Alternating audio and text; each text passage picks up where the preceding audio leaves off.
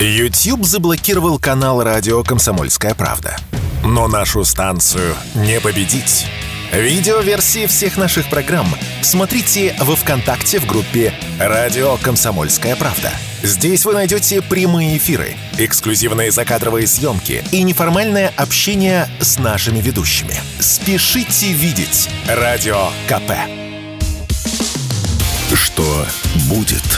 Честный взгляд – на 22 мая. За происходящим наблюдают Игорь Виттель и Иван Панкин. Здравствуйте, те, кто только что к нам присоединился. Впрочем, поздороваться можно со всеми лишний раз. Не бывает лишнего раза, как известно. Иван Панкин и Игорь Виттель. Мы продолжаем наш эфир. Друзья, работают все социальные сети радиостанции «Комсомольская правда» в Телеграме, в Одноклассниках – во ВКонтакте там идет прямая видеотрансляция. Пожалуйста, вступайте в группу, подписывайтесь, ставьте лайки, безусловно.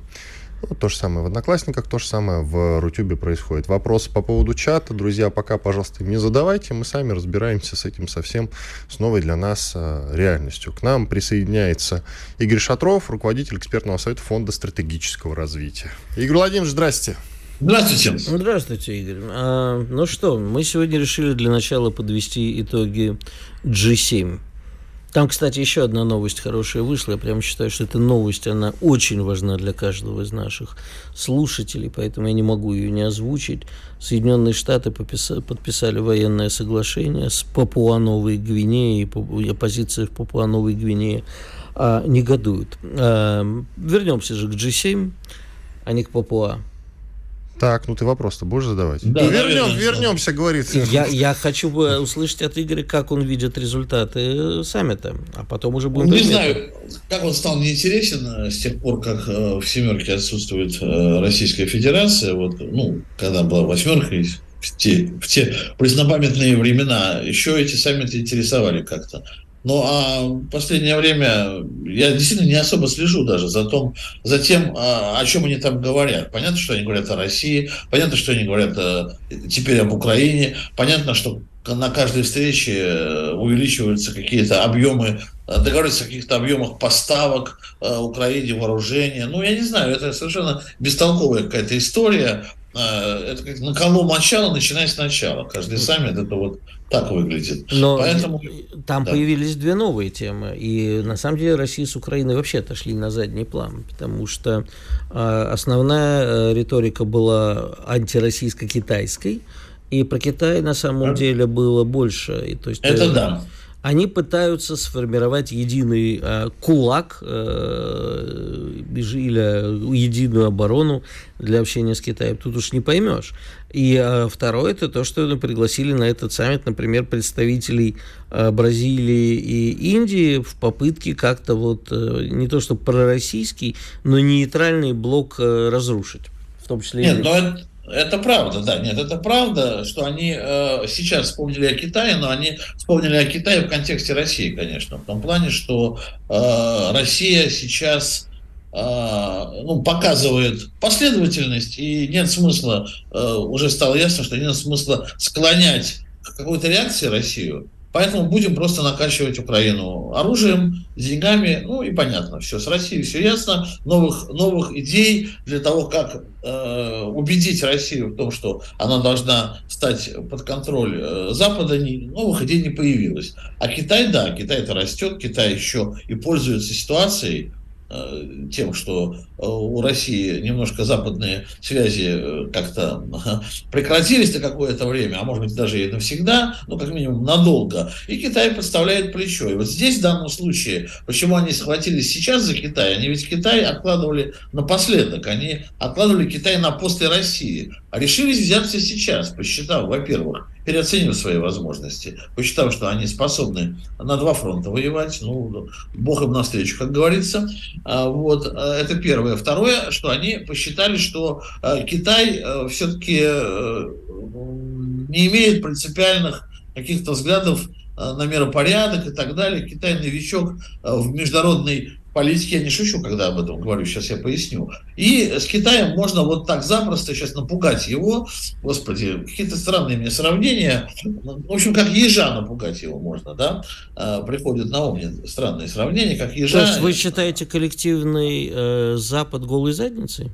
Да, вот они сейчас пытаются именно так это сделать, потому что они считают, что Китай, ну, Китай ведь до последнего времени, до последнего времени Китай не проявлял никакой политики на э, серьезной позиции на международной арене, не выступал ни по каким э, серьезным темам с принципиальными э, точками зрения, не выставлял их. То есть он не голосовал определенно в Совбезе ООН, он занимал нейтральную позицию. Он не говорил каких-то определенностей по России и Украине. Он только через год после начала конфликта сформулировал какую-то позицию и так далее и тому подобное.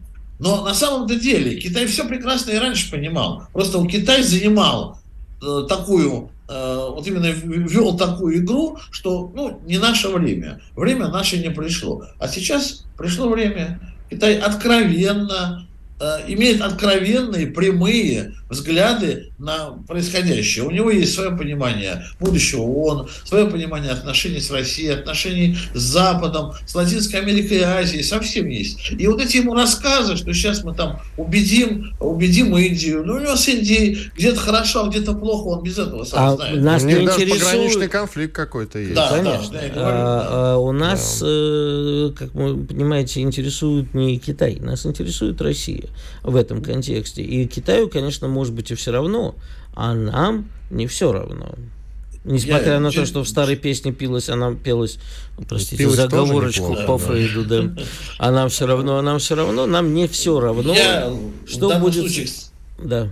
К сожалению, Россию это хотел нам через запятую поставить. Ну, мы же не вроде начали говорить так, Китай, да? Так вот, а через запятую получается с Индией убедить, там, с Бразилией убедить как-то. Ну и, конечно, разрушить э, российско-китайское сотрудничество намечающееся. Есть такая, есть такая э, мечта у американцев. Но дело-то в том, что, во-первых, э, в Китае прекрасно помнят всю историю разрушение и возобновление вот этих, когда в одну ночь, там, по-моему, это случилось еще для действительно не, не в одну ночь, Кита, э, Соединенные Штаты отозвали свое признание независимости Тайваня и вдруг полюбили независимый Китай, да, и как-то все изменилось сразу. Э, к чему эти игры привели? Да ни к чему что теперь очередной период любви к Тайваню и ненависти Китаю. Поэтому Китай уж э, помнит о том, что было тысяча лет назад, о том, что несколько десятков лет назад, прекрасно помнит. Потом э, не будем забывать, что Китай он как где-то как и Россия в каком-то смысле, все-таки великая держава с некоторыми огрехами. Ну да, у нас проблемы с экономикой, у Китая, например, проблемы э, с вооруженными силами. Как бы мы там ни говорили, пока вооруженные силы э, Китая не так сильны, чтобы выступать в конфликт э, с Западом откровенный. Есть другие моменты, ну, например... Вот это новое для меня открытие. На самом деле большинство инспектор, э, экспертов считает, что наоборот, Китай силен как никогда. Ну, большинство экспертов сейчас работает на китайские деньги уже. Вот, в России, в России в частности. А, это правда. Нет, а это абсолютно... мне, еще не, мне еще не платили. Просто, то есть, мы, мы, кстати, будем следить. Игорь будем Владимирович, следить то есть, если вы измените свою точку зрения на это происходящее, будет это будет значить... Ну, я, ну, я, я озвучу, если что, что это значит, когда я изменю свою э, точку зрения на происходящее. Смотрите Но, дальше. Имейте в виду, мы как бы будем теперь следите, за вами внимательно следите, следить. Да. Следите, следите. Теперь дальше. Э, зачем мы еще Китай? Ну, например, Африка.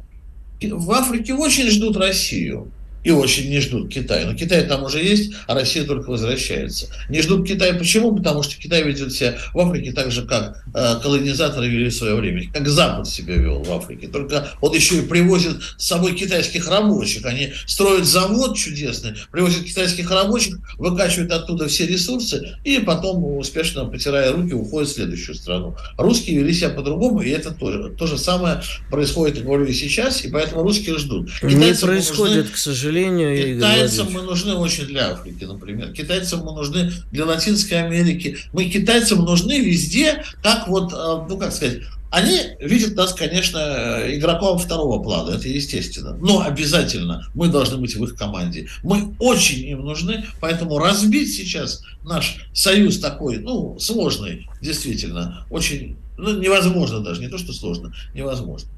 А, Владимирович, позволю себе с вами не согласиться.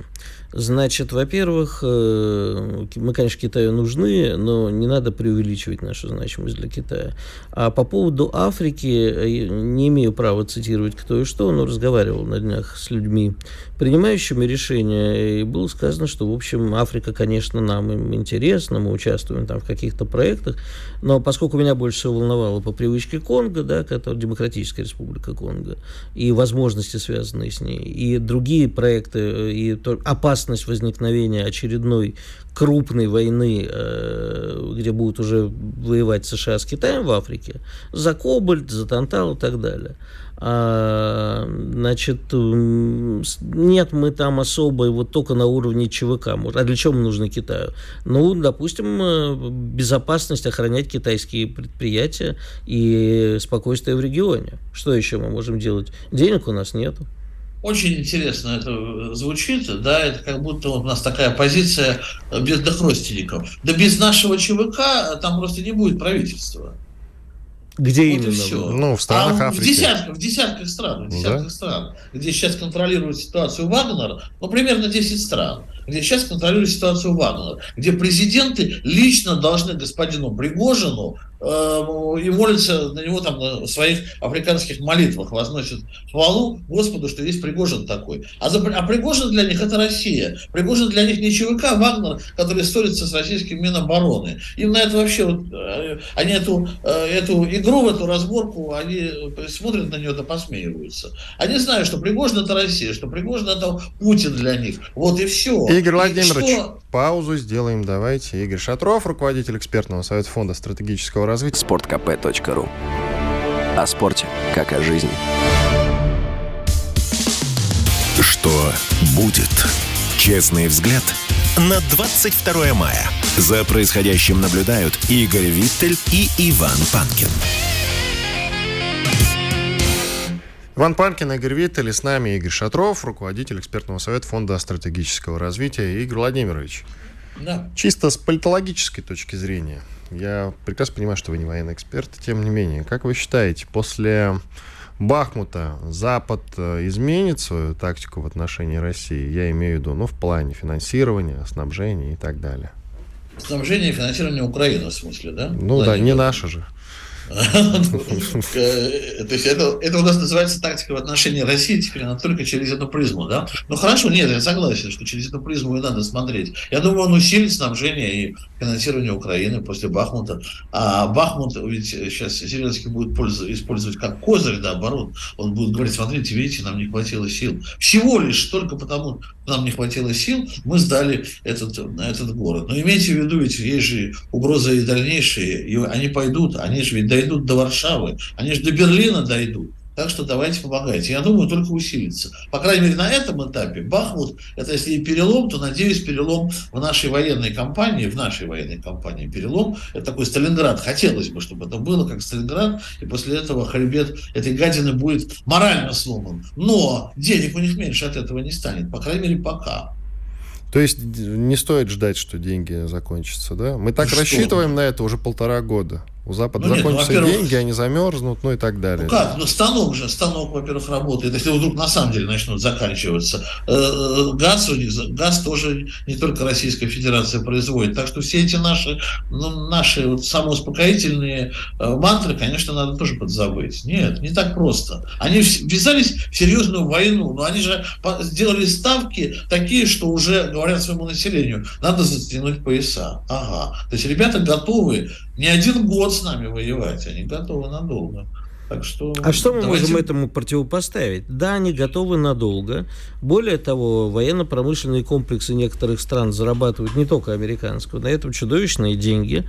Народ, конечно, затягивает полюса, но их кормят с экранами, а, рассказами о том, что мы должны мы должны спасти мир от чудовищного врага России. Оно это не может продолжаться вечно. Ни, ни, ни, ни, ни, ничто вечно не продолжается. И кормить тебя до бесконечности рассказами, что вы должны э, затянуть пояса, потому что вот Путин тут э, виноват, то не получится так. Вот ты хорошо ну, оговорился вначале, сказал затянуть полюса. Я так подумал, что если это все продолжится, нет, а придется а... затягивать и полюса. Нет, полюса не будут. Я неоднократно говорю, что мир будет делиться на макрорегионы, между которыми будут возникать новые конфликты. Да?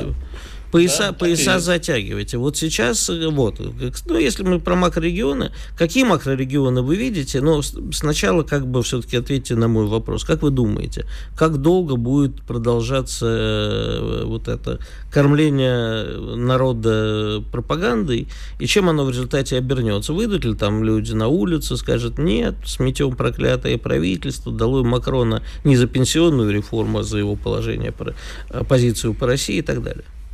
Ну, это может продолжаться несколько лет, это уже тоже стало ясно.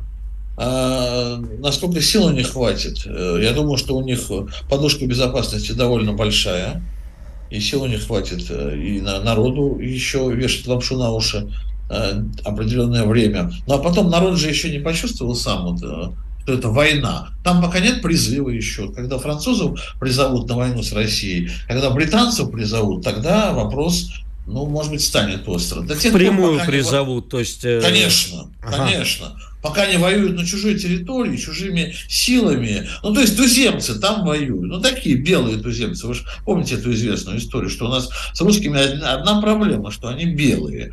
Вот. Белые туземцы воюют, и ладно. Главное, что у нас тут спокойно, и мы можем как-то где-то на угле, где-то на зеленой энергии, где-то даже на газе, ну, каким-то образом тепло зимой обеспечивать. Потом, что тепло? Они в Лондоне привыкли вообще в холоде жить. Слушайте, вы же были в Лондоне, я уверен. Я же как вспомню это. Я же как вспомню это. То есть у них понимание тепла зимой в квартирах, оно отличается от нашего. Нет, там 12 градусов, это тепло очень в квартире. Поэтому, в общем, мы тоже по себе все судим, знаете, немножко неправильно. Кстати, в Великобритании, в Великобритании вообще они, в принципе, привычные к холоду, на самом деле. А я об этом и говорю, да. да. Сыр, холоду, к сырости, к этому угольному дыму, который в воздухе где-то там вот между а на что рассчитывать-то тогда, Игорь Владимирович? Если, ладно, расчет на то, что они там перемерзнут, даже если зимы будут суровые, мы откидываем. А на что рассчитывать тогда? Ну, рассчитывать на то, что они захотят в конце концов хорошо жить, действительно. От этого. И это, это не стимул. Это не стимул, потому что это регулируют политики. А политики живут хорошо но им нужно достигать какой-то цели политической. Еще раз, захотят жить все-таки массы, и массы надавят на политику. Но в любом случае другого варианта нет. Все массы равно... давят на политиков только в одной стране, во Франции. В остальных они как-то вот не спешат. Почему? Ну, вот, ну, потому что, потому что еще они не готовы к этому. У них нет еще революционной ситуации. Они еще готовы жить так, как живут. Их не, ну, правда, их ничего не коснулось. Игорь Владимирович, а революционная ситуация, как вы считаете, она в чем заключается? Что должно триггернуть, а? Вот бы ну, понять. Есть, есть же классические, там, простые, общие фразы. Кто-то там не может, кто-то не хочет.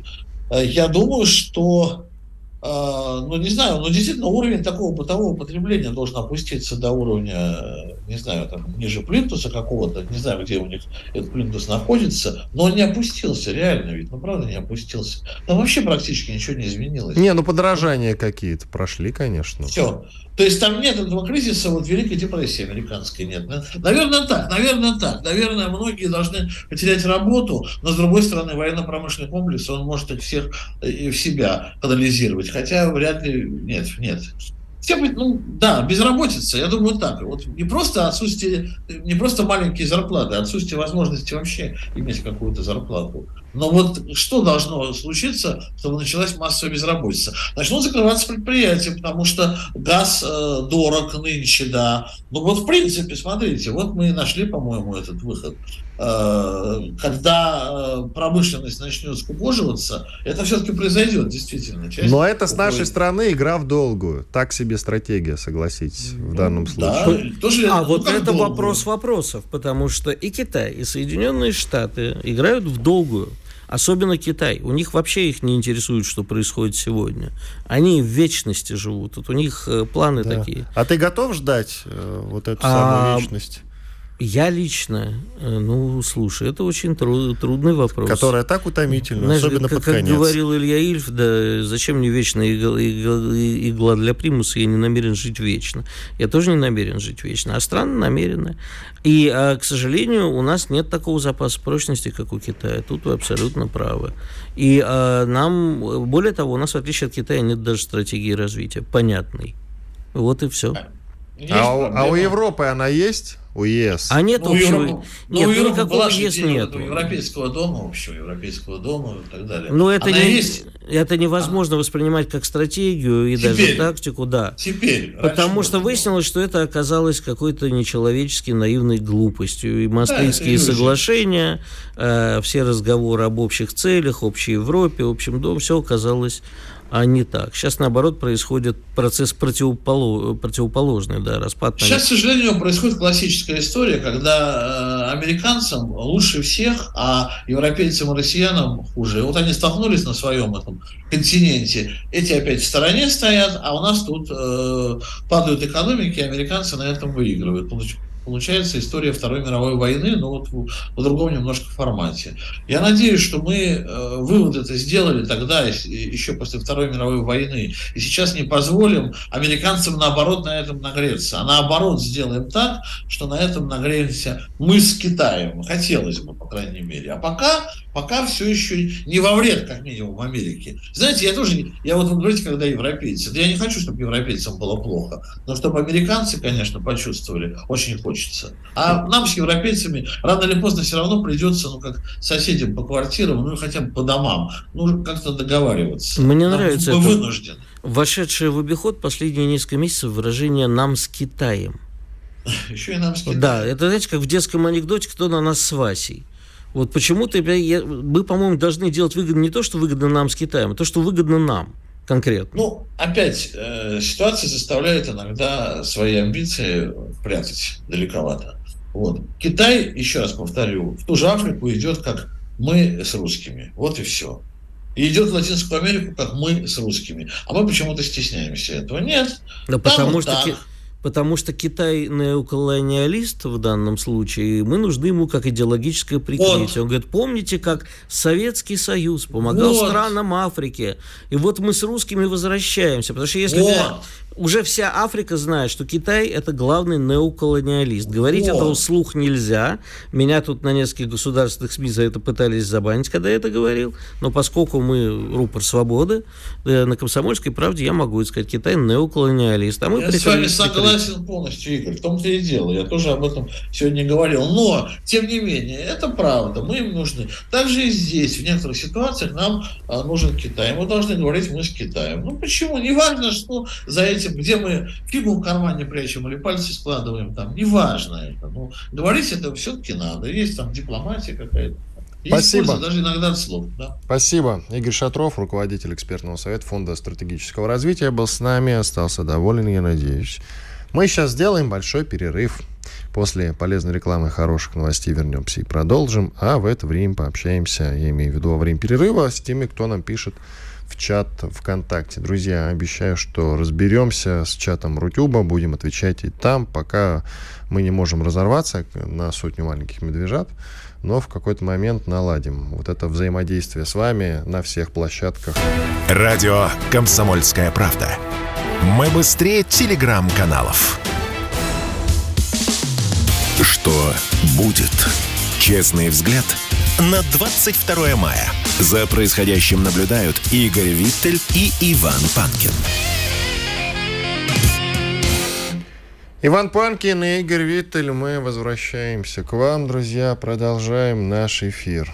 На двоих. На двоих ближайшие, сколько там, почти 20 минут. Э, в Евросоюзе отвергли планы переподключить Россельхозбанк к системе SWIFT. Соответственно, ну, Исходя из этого, получается, что зерновую сделку мы все-таки продлевали зря, потому что это было одним из условий как раз продления зерновой сделки, переподключения Россельхозбанка к СВИФТу.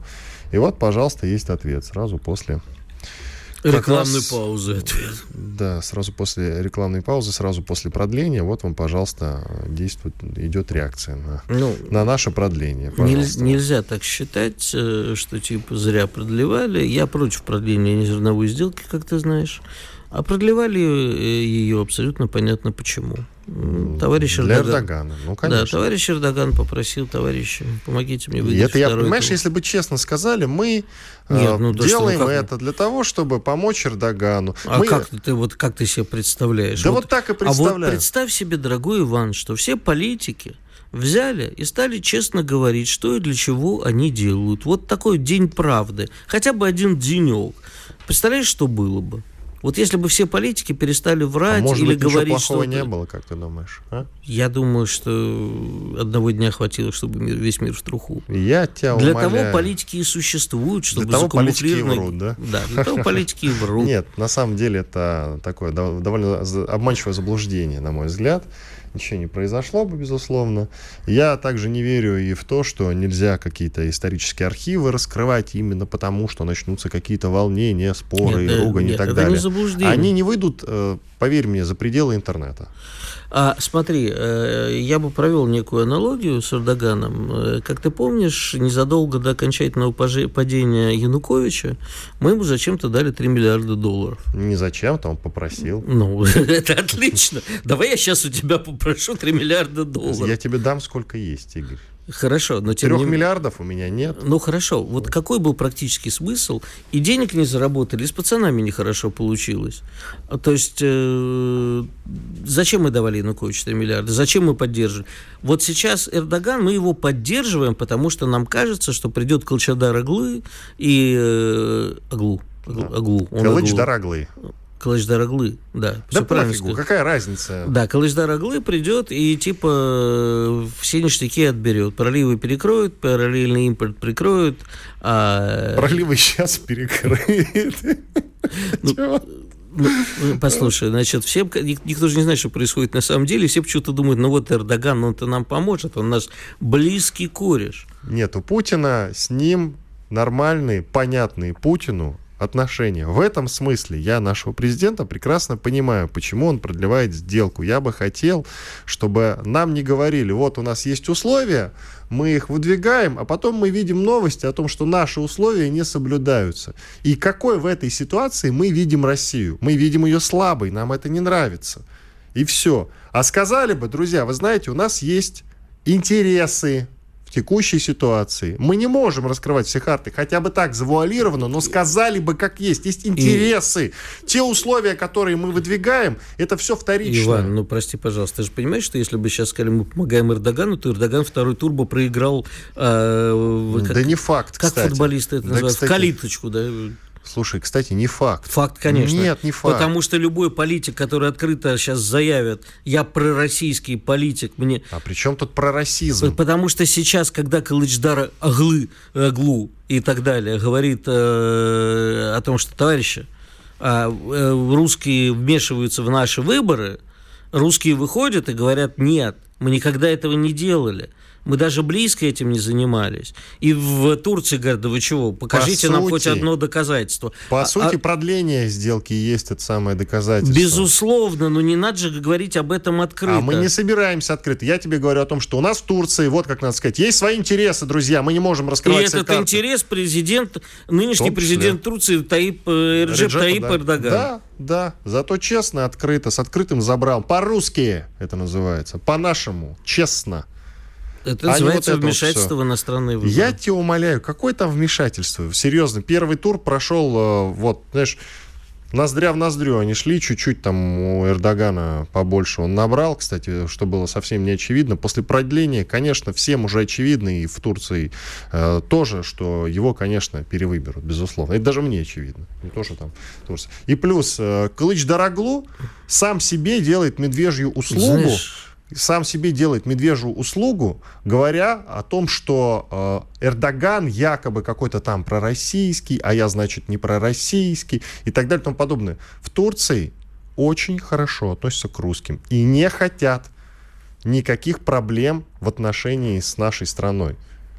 И это факт. А понимаешь ли, э, я очень сильно сомневаюсь, что турки в массе своей э, хоть как-то относятся к русским, когда дело касается выборов личного президента. Потому что в первую очередь они делают выбор президента, а не, хоро- это не хорошие отношения с Россией. И я думаю, что число тех кто говорит, да, там, может быть, Россия и не наш друг, но все-таки э, нам нужно поддержать Эрдогана, оно равно числу тех, кто говорит, э, Эрдоган равно Россия, и пошел вон отсюда. Это и молодежь, особенно в центральных городах, Стамбуле, в Анкаре, Анкаре и Измире, а это э, и прозападно настроенные люди, и кемалисты все, которые за... Они все противороссийски настроены. И так, число этих людей примерно равно. Что и показали выборы. Нет, нет. А решающим сейчас фактором станет совсем не это. Во-первых, 5% третьего, 5 с лишним процентов третьего кандидата. А вот еще фактор, который может не позволить Эрдогану выиграть, это то, что между двумя этими датами выборов на самом деле э, порядка 50 тысяч новых избирателей появится в Турции, ну, молодежь, которая исполнится 18. А молодежь, она обычно настроена не про-российски, а, и делает ориентир на Запад. Поэтому вот это 50 тысяч голосов, я думаю, что практически в полном составе, ну, те, кто придут голосовать, конечно, отправятся в карман э, Калыждар-Иглу. Нет, вообще я с тобой категорически не Имеешь согласен. право. Да, там нет такого понятия пророссийский, не пророссийский. Дело не в этом. Просто говорю о том, что есть желание и вектор на то, чтобы с Россией все было ровно. Дело не в Эрдогане, но когда Кылыч Дороглу что-то плохое говорит э, про Россию в целом, это ему на руку не играет. Просто тебя в этом уверяю. Вообще про российский вектор там нет ни слова. Говорю тебе как человек, кто только что вернулся из Стамбула. Но они не хотят осложнений никаких с Россией. Поэтому, еще раз повторяю, Кылыч Дороглу, говоря, что это там российский президент, а это неправильно, он, блин, ну, вообще себе ни одной монетки в копилочку не положил. Ладно, шут с ней с Турцией, сами там как-нибудь разберутся без нас. И зерновая сделка уже продлена, ничего с этим не поделаешь. Скорее всего, вот те мой прогноз и всем вам, друзья, что зерновую сделку мы, я думаю, что вот этот вот договор по зерновой сделке, ну, снова выйдем из нее через, там, я не знаю, какое-то время. Буквально Эрдогана После переизберут. выборов. Да, после выборов сразу там неделя-другая пройдет, и вот, вот увидите, мы оттуда выйдем, очень браво это будет все смотреться. Но как будут дальше развиваться события, я не знаю. Зерно будут вывозить без нас, получается, что ли? Без нашего участия, Игорь? Не знаю, что они там будут вывозить без нашего участия. Ну, ты э, что, турецкие корабли будем бомбить? Когда они будут вывозить? Или как? как Слушай, это ну что, мы с турками, что ли, не воевали? Всю жизнь с Османской империей Но сейчас воевали. мы не будем с Турцией воевать. Давай на чистоту, пожалуйста, ладно? Это даже вот с точки зрения иронии как-то не особенно сейчас хорошо звучит. Хорошо. Если не хочешь, не будем воевать с Турцией. Нет, серьезно, как мы, как будем Да нет, конечно, не, зерном? бу- не будем мы бомбить турецкие корабли, все это понятно. Э, Я по-прежнему считаю, что у нас нет внятной политики в отношениях с лидерами тех стран, с которыми нам э, надо работать. У нас очень ситуативно. Надо Эрдогану выбрать выборы, давай поддержим его по зерновой сделке. Не надо сейчас помогать Эрдогану, забываем про Турцию вообще. Работа должна быть системной, постоянной и на наших условиях а не на условиях, которые нам диктуют. Мы а, и так уже находимся в зависимости от Китая. Нам зависимость от Турции не нужна. Да, бы так получилось, что мы от нее зависим.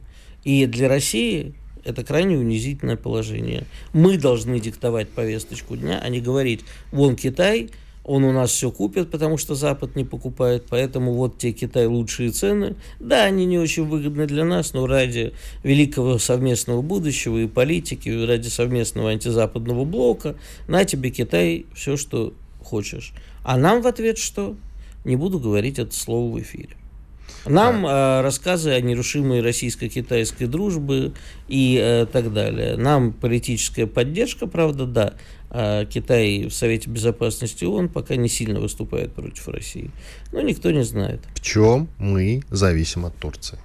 В чем мы зависим от Китая? Да. От Турции. А, от Турции? сказал, мы, да, от параллельного чём. импорта, например. Но это из-за не общей ситуации. От, опять-таки, от позиции Эрдогана в НАТО и в ООН, от того, что Эрдоган не пускает в НАТО Швецию, зачем-то пустил Финляндию. И по ряду еще многих причин. Понимаешь, нам сейчас, мы практически оказываемся в зависимости от тех стран, которые не декларируют явно антироссийскую политику. Ну, я имею в виду из вменяемых стран. А мы сейчас не говорим про какие-то мелкие страны Африки, при всей моей любви к ней. Даже от Венгрии, от позиции Венгрии. Мы очень радуемся, когда Орбан тормозит все инициативы НАТО, в том числе и вступление в Швеции. Ну, ты говоришь, нам, мы не должны там э, от кого-то зависеть, но это общая ситуация. Она диктуется тем, что у нас идет спецоперация. Ну ладно. Иван Панкин Игорь Виттель. Уходим на перерыв с другой темой. Вернемся. Оставайтесь с нами на радио «Комсомольская правда». Радио «Комсомольская правда». Никаких фейков, только правда. Что будет? Честный взгляд на 22 мая. За происходящим наблюдают Игорь Виттель и Иван Панкин. Иван Панкин, Игорь Виттель. Мы продолжаем. В Грузии после открытия авиасообщения исторического с этой страной, возобновления, я имею в виду, вспыхнул новый конфликт. Там прошли волнения, можно сказать, относительно небольшие, но этого хватило чтобы страну покинули, э, покинула группа российских граждан. Очень интересная, непростая группа российских граждан. Вот мы сейчас в том числе говорили про международную политику, про отношения с Турцией. А Грузию тем временем покинули, покинули, сейчас как, как сказать, смотрите, у Лаврова есть дочь. У дочери есть муж, у мужа есть брат, у него теперь есть жена, так вот, который проводил в Грузии свадьбу. Может быть, кстати, ради них и возобновляли авиасообщение, но это так, шутки ради. И грузинская оппозиция вышла, устроила протесты, и, конечно, им пришлось срочно покинуть Грузию. Но на самом деле это, это самое, протесты не прекращались, потому что с момента возобновления авиасообщения там вообще прекрасно. А вот недаром я люблю Грузию всем сердцем. Значит, э, грузинская авиакомпания Georgian Airways объявила персоной нон-грата на своем борту, догадайся кого президента Грузии Соломея Зурбишвили. О, прикольно. Потому Это парламентская республика, друзья. Да. Вот, вот кор- короче, она э, призвала к бойкоту Джорджа Нейвейс, они в ответ сказали, слышь, а мы тебя объявляем персоной нон-грата. Вообще, с момента открытия авиасообщения, там вообще оцепили аэропорт. А к моменту прибытия первого рейса были протесты, полиции пришлось вмешиваться. И а, вот тут очень интересно, как отношение к России раскалывает э, там, не общество против власти, а, и, а само общество. Вот практически, я не знаю, насколько равные или неравные части, тут трудно сказать. Но, в общем, поскольку про Грузию и про внутреннюю грузинскую политику знаю много, могу тебе сказать, что а, очень неравномерно распределены отношения, э, отношения к России. И, безусловно, молодежь в большинстве своем противороссийская. Но в Грузии относительно пророссийский э, парламент, потому что, ну, не, не весь, конечно, потому что там много партий, но в целом, а, как мы знаем, Грузии тайно правит э, российский олигарх, Поэтому, в общем, э, тут э, понятно, почему часть э, вменяемых людей, они вот перестали молиться на эту мантру «Запад нам все даст», а у нас получилось, и ну, мне на полном серьезе автор книги «Почему у них получилось» рассказывал, что вот Грузия – это орехи, это ферросплавы и так далее, это туризм, это вино. Ну, это общем, боржоми. А, ну почему так? так? Боржоми, да, хороший. Но просто, понимаешь, это не те объемы а, всего этого, которые могут заставить экономику Грузии цвести. Можно коротко? Да. Когда они выходили из Советского Союза, там были горячие головы, которые говорили, что только за счет боржоми, продаж боржоми, они смогут э, поднять свою экономику. Только за счет боржоми. А ВОЗ и ныне там. Давай не будем рекламировать боржоми, тем более, что в Грузии есть и Набеглави, и Сырмы, и другие хорошие воды. А у них действительно э, хороший потенциал. Ну, просто он должен раскрываться. Не должен, а наибольше раз, раскрыт в сотрудничестве с Россией, потому что мы для них огромный рынок сбыта. Но ты же понимаешь, грузинскому вину на европейских полках уделено, ну, такое вот совсем ничтожное место. А хорошее вино там действительно появилось. Пить вредно, скажу еще раз, но хорошее вино там появилось. Вопрос в том, как это будет раскалывать некоторые э, наши бывшие республики и некоторые бывших друзей по блоку. Потому что а, в ряде стран, включая даже Польшу, а, растет э, такое антиправительственное пророссийское лобби. Не лобби, но такие достаточно мощные силы. Народ выходит и говорит, слушайте, а, может быть, это самое. У нас было отличное отношение. То есть, как бы формально напряженное, а так отлично. Это поляки с Россией торговали хорошо. А грузины тоже говорят, слушайте, ну вот э, ты помнишь, да, историю про то, как мы закрыли и, и вину путь, и авиасообщению?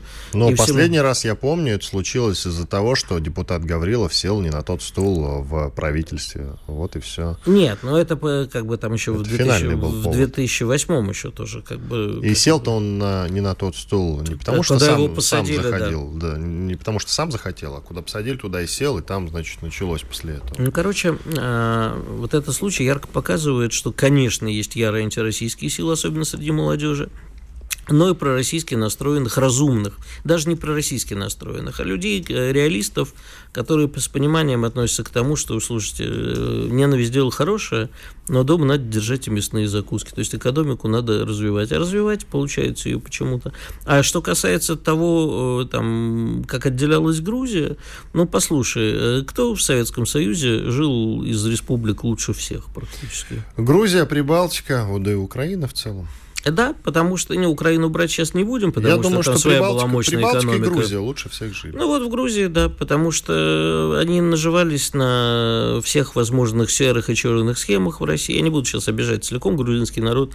Очень люблю Грузию и грузин, хорошие у меня с ними отношения. Но, тем не менее, дело объективное э, на всех серых, черных схемах. А кто в основном кавказские э, законе? Ну, это понятно, что грузинские, да. Да. А, карманники. Э, Лучшие карманники, да. Карманники и э, квартирные грабители.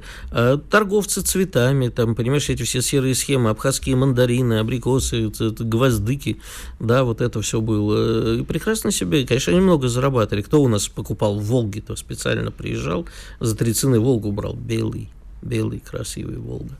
Вот. А сейчас это, как бы, посмотри, живут достаточно бедно, и при Мишико немножко поднялись, а огромный потенциал развития, но опять-таки, кто поедет туристами? Вот ты бы съездив в Кабулете, а, Райбу можно было создать, но нет, все забито приезжими туристами на машинах из Азербайджана и Армении. Они, видимо, считают, что как бы, та, вот там они мирно, там они друг друга не режут. Так что вот. Мне не хочется и все равно ехать в Грузию. Я не хочу идти под Тбилиси и наблюдать, э, значит, вывешенные из окон флаги ЕС и Украины. Вот мне чисто этот момент отталкивает, а этого добра там сейчас хватает. И вот это единственное, что меня останавливает. Можно подумать, что в Турции такого не видел. Нет, вообще. Mm. И когда мне спрашивали, многие же турки говорят по-русски, откуда русский? Откуда русские, спрашивали, никакой Украины я там не слышал, если честно. И все сразу нас определяли как русских. Никак там, «А вы, вы случайно не из Украины? Такого не было ни разу. Ну, Ваня, ты, конечно, не обижайся, но у тебя внешность не русская совсем для турка. Ну, и тем не менее. Ты скорее похож на турка, только чуть-чуть побелее.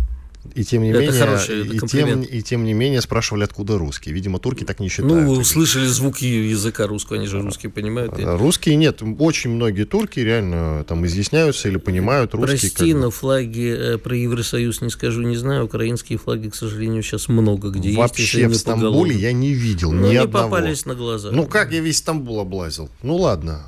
Не говорю, ни одного не видел, честное слово. Ни одного не видел. Честное ну, слово. Ну, хорошо. Честное пионерское, я, я верю, я верю, что ты не видел, это не значит, что их нет может быть, где-то и есть, конечно, но и, извини меня, российские флаги с той же вероятностью где-то висят. Представь себе. В основном турецкие, конечно, флаги и очень много всякой предвыборной агитации. И вот, пор, ну, по, пока там висят портреты Ататюрка, я спокоен. Ататюрка, конечно, очень много, особенно Эрдоган на этом потоптался. Он, конечно же, с Ататюрком у него очень много билбордов висит. Вот. И у него слоган, знаешь, какой предвыборный? Сложное, нужное время, нужный человек, что-то такое. А, это, кстати, очень неплохая идея с точки зрения пиара. Кто на нас с Ататюрком? Ну, типа кто того, на нас да. с Китаем, кто на нас с Ататюрком? И памятник с Ататюрком я наткнулся на один, и там только год рождения указан, все. Год смерти не указан. Потому что он жив, как Вечно, и Ленин. Как, как и Ленин, только на памятниках к Ленину, если там, где и указан год, значит, рождения, У то, и год, нет, что? то и год смерти У тоже. нас нигде год рождения не Ну, указан. Ты возможно. Но у нас просто так На принято. святое замахнулся. То, что ни на что я не замахивался, прекрати. Мы- Давай разберемся с э, Грузией уже, наконец. Давай. После вот этого конфликта все-таки задета честь главы э, внешнеполитического ведомства, так или иначе, да, все-таки его дочь выперли, будем говорить прямо, из Грузии, по сути. А Что, как, что и как изменится? Ничего. Абсолютно, прекрасно. Выразим глубокую озабоченность в И случае. озабоченность мы пока еще не выразили. Я, я могу вообще судить. считаю, знаешь, вот у китайцев там для одного слова может быть 50 разных иероглифов. Вот хорошо бы нам придумать различные э, такие выражения для различных оттенков глубокой озабоченности и подарить его МИДу. Чтобы наш МИД каждый раз не просто выражал глубокую озабоченность, а глубокую озабоченность с оттенком сарказма, глубокую озабоченность с оттенком иронии, глубокую озабоченность с оттенком глубокой озабоченности. Вот это вот все надо им подарить. потому 50 оттенков 50 глубокой оттенков озабоченности. глубокой озабоченности, да. Вот, кстати, в подтверждение моих слов главный редактор напишет в чатик и подтверждает. Турции я тоже не видел украинские флаги Ну, в прошлом году. Ни одного. Игорь, вот тебе, пожалуйста. За- Ты мне не веришь? Ну, я не думаю, что будешь спорить с мнением главного редактора. А Вот я не спорю с тем, что вы не видели. Вы могли видеть, Стамбул огромный. А что касается, да, знаешь, вот э, по поводу 50 оттенков, мне кажется, что иногда политика нашего МИДа действительно а, напоминает а, некие оттенки БДСМа, причем такого мазохизма, я бы сказал. Ну, что тоже неплохо. Ну, нельзя осуждать людей за эротические пристрастия. Да, э, когда это не касается всего населения страны. Если власть любит боль, то почему население должно любить Слушай, боль? еще раз выпендриться, еще раз выпендриться, снова перекроем кислород по этому направлению. И снова авиасообщение будет Буш, закрыто. Ковбой, давай лучше вместе долбанем под Слушай, ну после стула Гаврилова перекрыли, и сейчас еще что-нибудь выкинут, перекроем опять. Иван Панкин, Игорь Виттель были здесь, остались очень довольны. До завтра, друзья. Слушайте радио «Комсомольская правда». А мы будем работать над тем, чтобы наладить прямые видеотрансляции на всех платформах. Совсем скоро все будет хорошо и правильно. Чтобы получать еще больше информации и эксклюзивных материалов, присоединяйтесь к радио «Комсомольская правда» в соцсетях. В отечественных социальных сетях. Смотрите новые выпуски на Рутьюбе, читайте телеграм-канал, добавляйтесь в друзья ВКонтакте, подписывайтесь, смотрите и слушайте. Радио «Комсомольская правда». Самая оперативная и проверенная информация в эфире и соцсетях.